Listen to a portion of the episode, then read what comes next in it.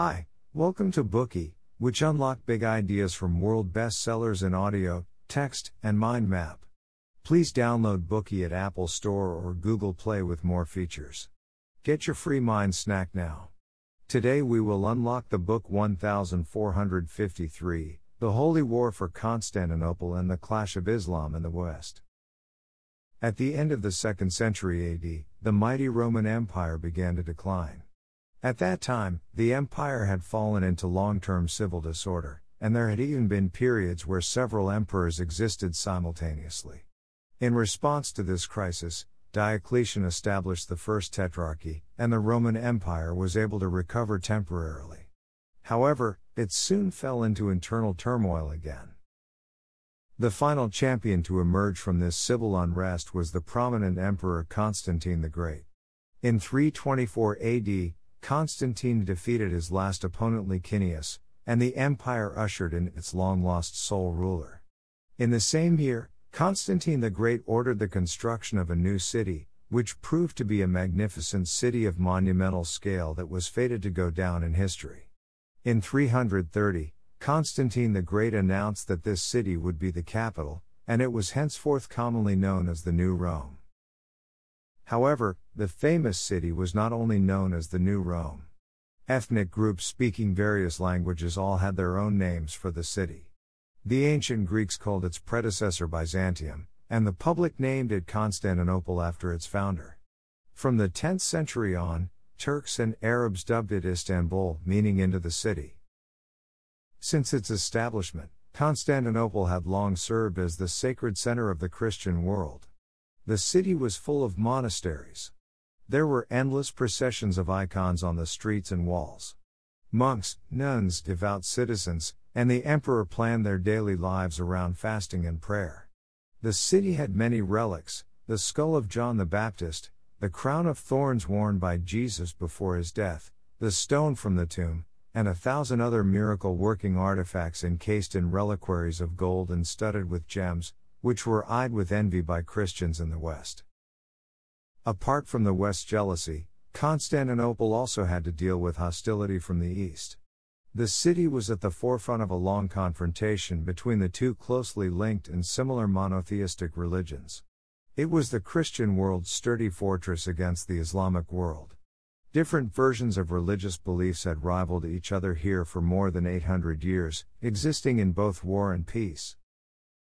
In 1453 AD, the young Mehmet II set off on a new jihad in the Islamic world. 200,000 Ottoman soldiers participated in the siege, and only 8,000 defenders were left in the dying Constantinople. After several weeks of artillery bombardment, the Byzantine Empire fell completely, the Greeks and Christians in the city were slaughtered, and the Middle Ages came to an end.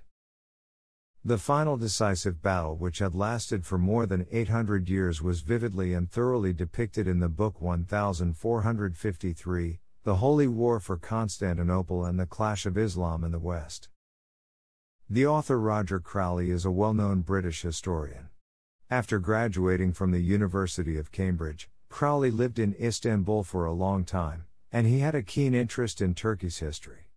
Crowley spent several years traveling around the Mediterranean world extensively, which gave him profound historical and geographical knowledge of the region.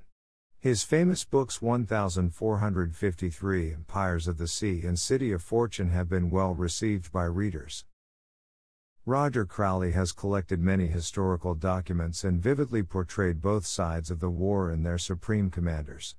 In Crowley's book, the historically significant Battle of Constantinople in 1453 was written to be as enjoyable as reading a novel, with all the intricate details carefully arranged. Next, we will review the book throughout the following three sections. Part 1 The Byzantine Empire. Part 2 The Ottoman Empire. Part 3 The Fall of Constantinople. First, we must quickly learn about the history of the Byzantine Empire. We mentioned in the shortest history of Europe that in 395 AD, Theodosius I relinquished the eastern part of the empire to his eldest son and the western part to his younger son on his deathbed, which henceforth marked the formal division of the Roman Empire. Less than a century after the split, the Western Roman Empire met its demise under successive waves of barbarian assaults. To distinguish the remaining Eastern Roman Empire, later generations of historians called it the Byzantine Empire after the old name of its capital.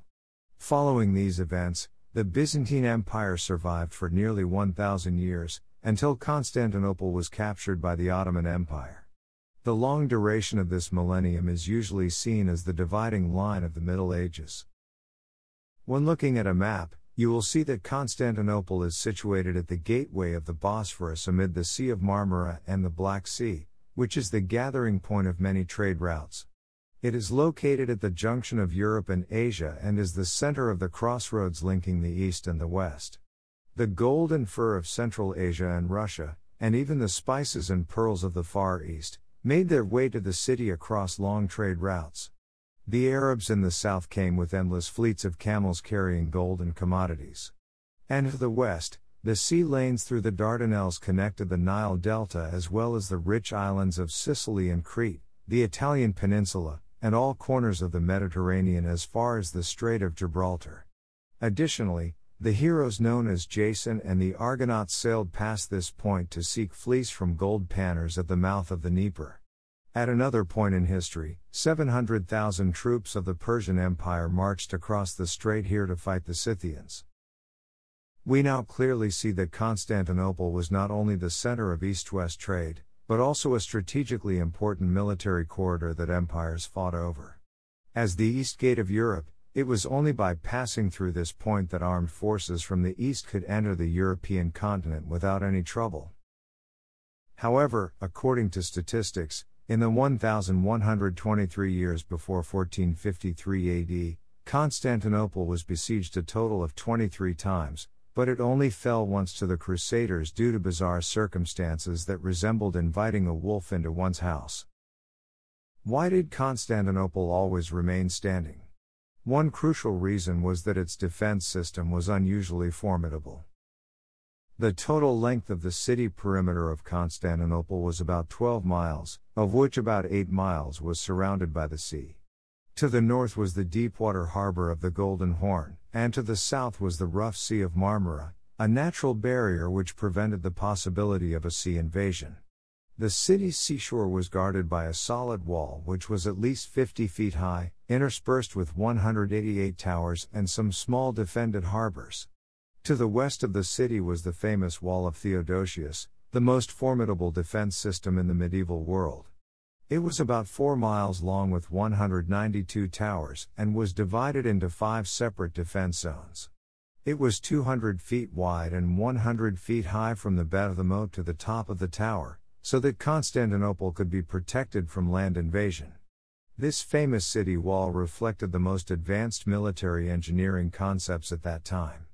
It was these defense systems that made Constantinople an impregnable defensive city. In the Fourth Crusade in 1204, the troops nominally went on an expedition to Egypt, but later returned to attack Constantinople under the incitement of the Venetians. As a result, the Byzantine Empire was dismembered into a series of scattered Frankish countries and Italian colonies. In 1261, when the Byzantines recaptured Constantinople, they found that the Crusaders had left it in ruins. One of the reasons for this destruction was because it had suffered several crusades from Western Europe, including invasions from the Lombards, the Slavs, the Persians, and other groups in turn, as well as the rampage of the Arabs, the Huns, and the Turks. The Byzantine Empire had been transformed into something poor and weak. In 1405, Constantine XI was born. Seventeen years later, the young Constantine XI witnessed the siege of the city by Murat II, the sixth Sultan of the Ottoman Empire. The following year, John VIII, the elder brother of Constantine XI, traveled around the states of Christendom to seek unity and support for the Byzantine cause, but there were few responses. During this period, Constantine XI was appointed regent. By the time he became Byzantine emperor in 1449, 44 year old Constantine XI had gone through 20 years of fighting.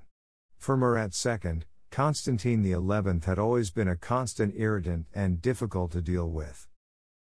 However, it begs the question as the bastion defending Christianity, Why was the West unconcerned with the crisis that Constantinople faced? The main reason was religious conflict. The most decisive incident was the Great Schism between the Eastern and the Western churches in 1054.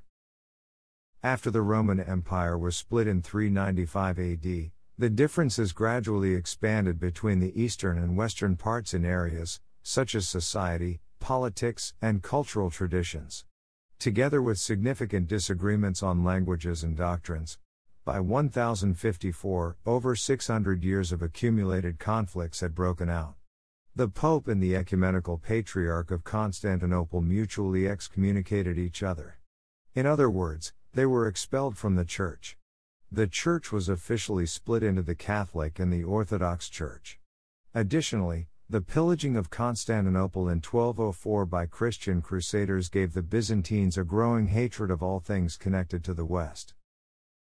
Due to the long and fierce conflicts between the Eastern and Western churches, Western Europeans and Byzantines had diverged further and further in their beliefs, resulting in less and less mutual support. Eventually, the Byzantines were completely cut off. Constantine XI made unremitting efforts to bridge the differences between the Eastern and Western churches, trying to obtain the support of the Western world to rescue the broken empire from impending ruin. But he continually encountered violent resistance from the Orthodox citizens. At this point, what exactly was the empire's situation under Constantine XI's rule? The book tells us that, the empire had a high admiral, but no fleet, a commander in chief, but few soldiers. Within the small court, the nobility jostled and squabbled for absurdly pretentious titles such as Grand Domestic, Grand Chancellor, or Lord of the Imperial Wardrobe. Constantine XI inherited bankruptcy, a royal family keen on civil war, a city divided by religious passions, and an impoverished and volatile proletariat. Since then, the territory of the empire had been sharply reduced to only the capital and its surrounding suburbs, as well as a few islands and several linked dominions in the Peloponnese. The most important capital and surrounding suburbs were like isolated islands in the vast ocean, no wonder that the Ottomans would call the wall of Theodosius a bone in the throat of Allah. In other words, the crown of Constantine XI was not something others envied. In contrast, the nearby Ottoman Empire had grown rapidly and was at the height of its success. Therefore, Constantinople had become an urgent obstacle that hindered the hegemony of the Ottoman Empire. Today we are just sharing limited content. To unlock more key insights of world class bestseller, please download our app. Just search for BOOKEY at Apple Store or Google Play. Get your free mind snack now. Dir hat dieser Podcast gefallen? Dann klicke jetzt auf Abonnieren und empfehle ihn weiter. Bleib immer auf dem Laufenden und folge uns bei Twitter, Instagram und Facebook. Mehr Podcasts findest du auf meinpodcast.de.